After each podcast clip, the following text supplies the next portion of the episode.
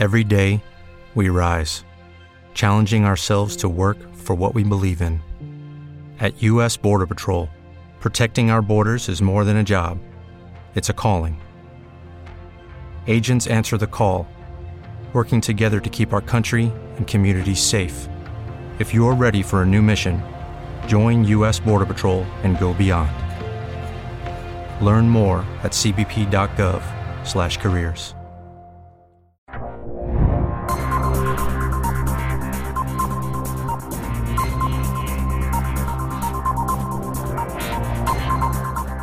Olá, bem-vindas e bem-vindos. Se você mora no Brasil, bem-vinda e bem-vindo. Você conhece essa birosca em que a gente vive.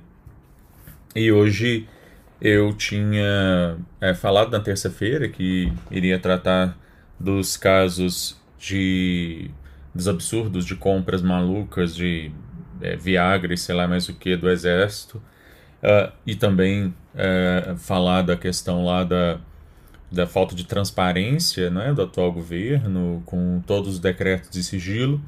E aí, então, o, esse governo é, faz diferente. Né? Ele, então, pega é, justamente ele pega justamente uh, um fato que estava mobilizando muito a, a base dos apoiadores e usa de, justamente de cortina de fumaça, usa justamente como forma de desviar o foco. E aí, então, desde ontem, toda a imprensa, a internet, e eu aqui estou para falar sobre o decreto do presidente da República que concedeu a graça ou o induto individual ao deputado Daniel Silveira, condenado a mais de oito anos de prisão pelo STF.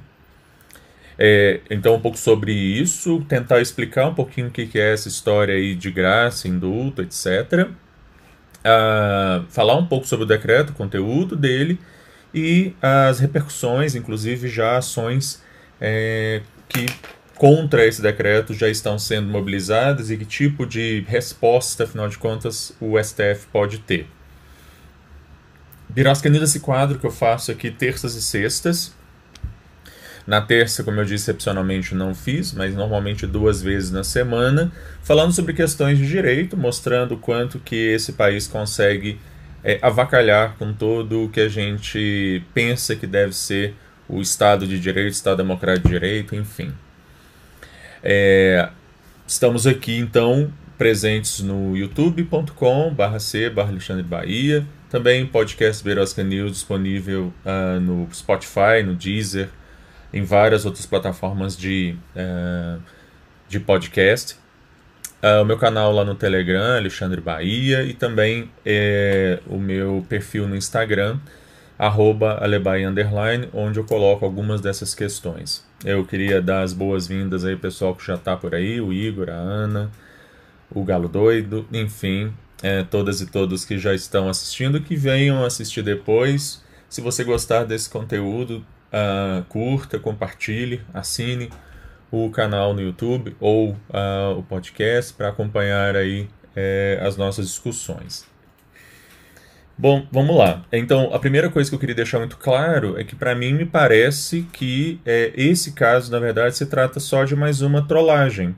E aí, destruindo a Constituição e as instituições, o presidente faz qualquer coisa no sentido de desviar o foco vale qualquer coisa para se desviar o foco daquilo que realmente é, deveria estar sendo pautado pela imprensa, que são desemprego, inflação galopante, alta na gasolina, o escândalo do MEC com as barras de ouro e pastores, ou o escândalo no exército com Viagra, é, prótese peniana e sei lá mais o que. Enfim, uh, escândalos e acusações de corrupção e similares é que não faltam. Bem-vindo aí também, Iago. E aí, então, nós estamos aqui discutindo algo que é, fere profundamente a Constituição, as nossas instituições. Só para vocês terem uma ideia, uh, a graça, que é uma forma do presidente da República conceder um indulto, só que individual, é, a última vez que um presidente da República no Brasil fez isso foi em 1945.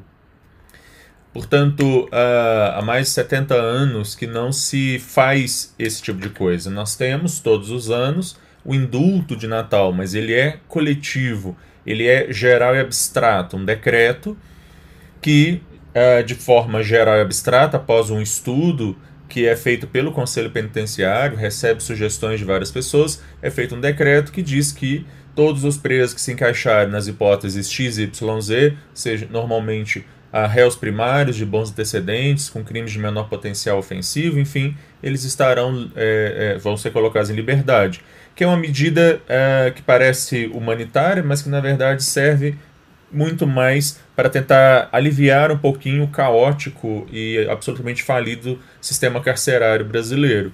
Então a gente prende de um lado, mas como não temos capacidade para manter essas pessoas presas, criamos aí, mantemos o, o indulto.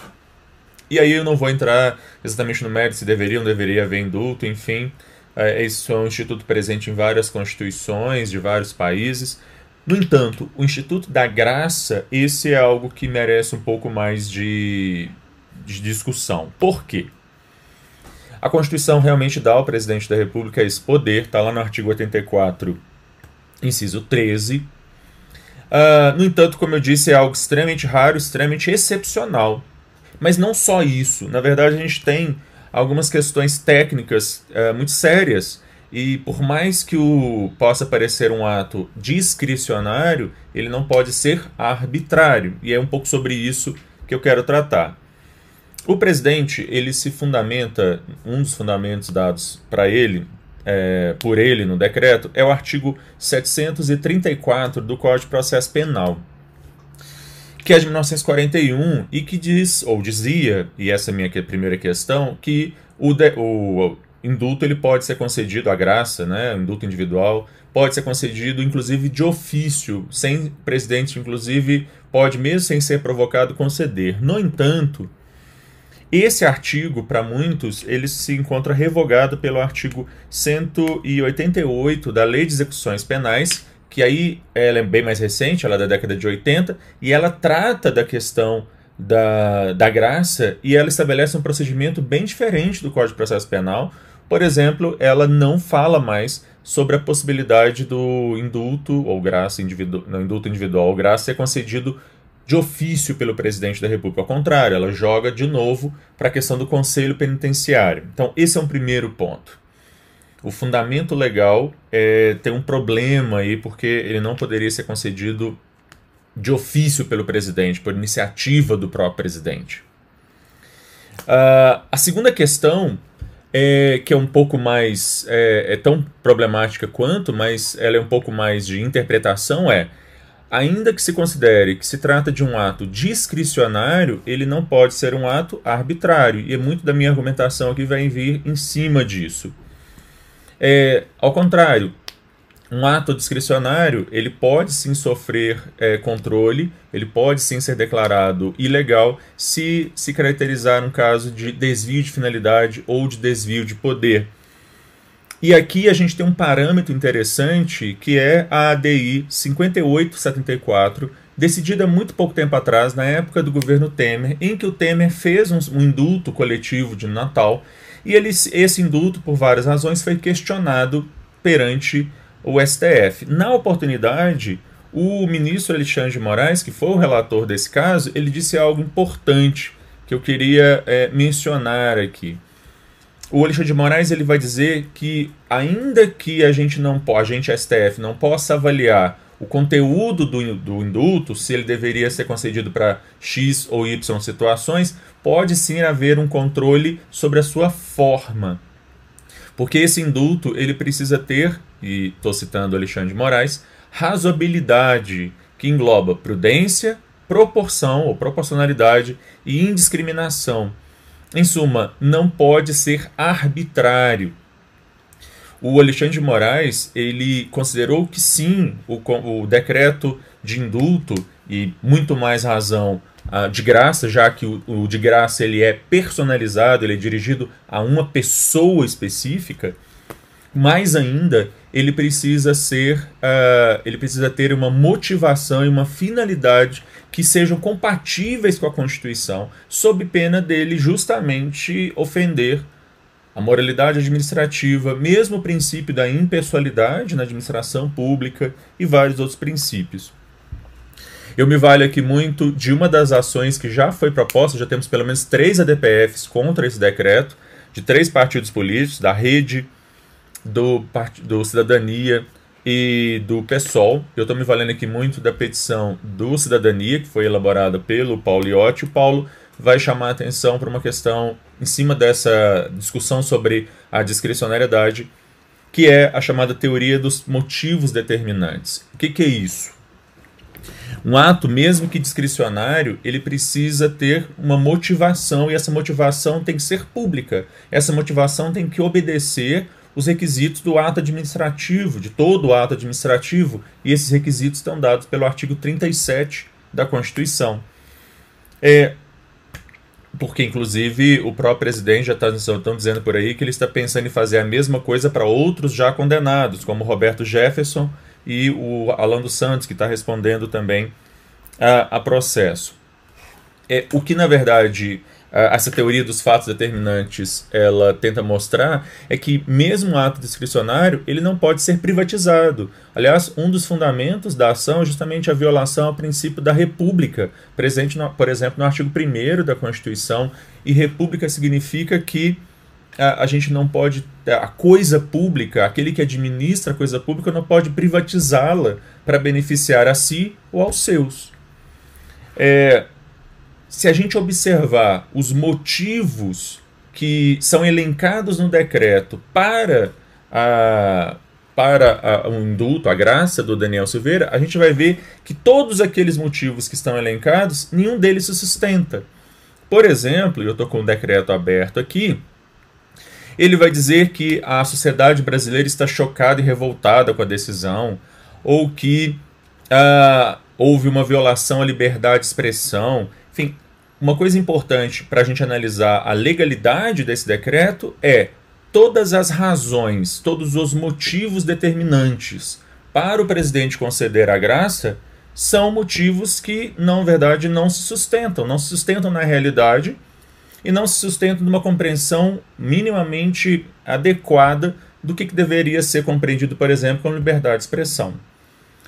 O indulto ou a graça não podem ser utilizados como forma de como se transformasse a presidência da República num recurso, num órgão recursal, que vai avaliar se a decisão do tribunal vale ou não vale.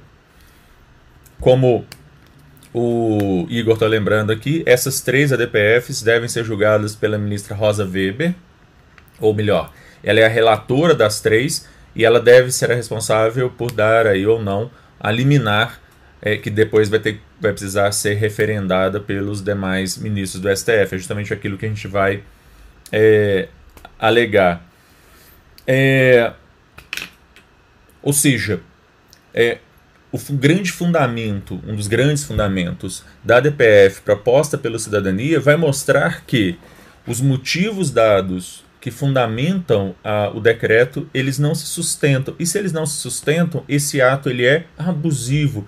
Existiria nesse, existiria nesse caso, então, abuso por desvio de poder e, ou desvio de finalidade. E isso, para aqueles que não são do direito entenderem, significa que esse ato ele é ilegal, esse ato, na verdade, é inconstitucional. O que, na verdade, a gente vai ter e aí eu também concordo com o Paulo quando ele escreve na petição, é mais um exemplo do que vem sendo chamado de constitucionalismo abusivo, ou seja, o que está presente em vários governos autoritários ao redor do mundo, o uso da legalidade, o uso dos mecanismos do direito, justamente para atuar contra o próprio direito, contra a própria Constituição. O que na verdade a gente tem nesse decreto é justamente mais um exemplo disso uh, com o objetivo de desviar o foco das várias denúncias e do desastre econômico e social que é o atual governo, como disse no início, se viola flagrantemente a Constituição, se, uh, enfim, se desnuda uh, o fato de que nós somos uma democracia em recesso, nós somos uma democracia em declínio. Tem duas questões, uh, tem duas questões que eu queria ainda chamar atenção para finalizar o, antes de finalizar o vídeo. Uma foi até mencionada aqui pelo Galo Doido, não é? É que tem um além dos erros, além dos erros crassos é, de motivação, existe também um problema técnico, que é o fato de que esse decreto ele foi feito antes do trânsito em julgado a decisão. Como é que você considera, como é que você concede graça ou mesmo indulto para alguém que ainda não é, uh, que é, cuja sentença ainda está sujeita a recurso? Aliás, cuja decisão sequer foi publicada uh, e ainda é, está pendente, portanto, de recurso. Então tem uma questão técnica aí que é, é provavelmente o Bolsonaro teria que esperar pelo menos que a decisão transitasse em julgado. Mas ele emitiu esse decreto em menos de 24 horas depois da decisão do STF. Não teria sido ótimo imaginar um presidente que atuasse com tal rapidez para a compra de vacinas contra a Covid, por exemplo, mas muito antes pelo contrário, né? O que a gente viu foi uma letargia descomunal para atuar contra o Covid-19.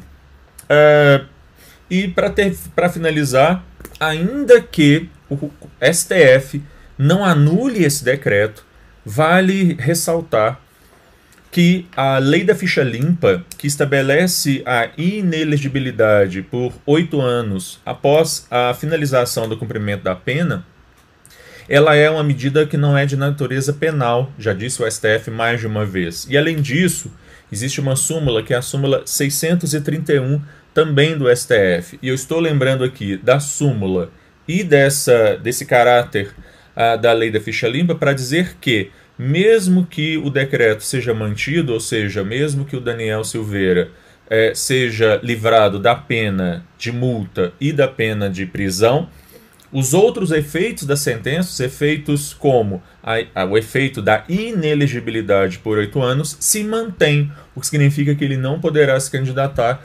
novamente nas eleições deste ano ou nas eleições uh, dos próximos anos, ele continua impedido porque os outros efeitos da sentença, eles indiretamente, como a inelegibilidade, não são atingidos. Muito bem. É, na verdade, a gente vive a cada semana sob uma nova crise. O, o, atual governo ele é especializado em fabricar, em ser uma fábrica ambulante de crises tudo com o objetivo de criar grandes cortinas de fumaça e nesse sentido e para isso vai vulnerando, vai nos jogando cada vez mais num limbo uh, no que tange a democracia nesse país. É, vamos ver como vai se desenrolar essa decisão. Durante o fim de semana e no começo da semana a gente já deve ter uma posição pelo menos quanto a liminar. E na próxima semana eu volto para de repente comentar sobre o desenrolar desse caso, mas uh, vou também em algum momento falar sobre a questão dos militares, que inclusive apoiaram esse decreto, como se tem se falado por aí, e também sobre a questão dos sigilos uh, com relação a, a, tudo que envolve o governo coloca em sigilo. Esse é um tema que eu ainda vou tratar aqui no Birosca News. Mas por hoje eu vou ficando por aqui. Se você gostou desse conteúdo, uh, curta, compartilhe.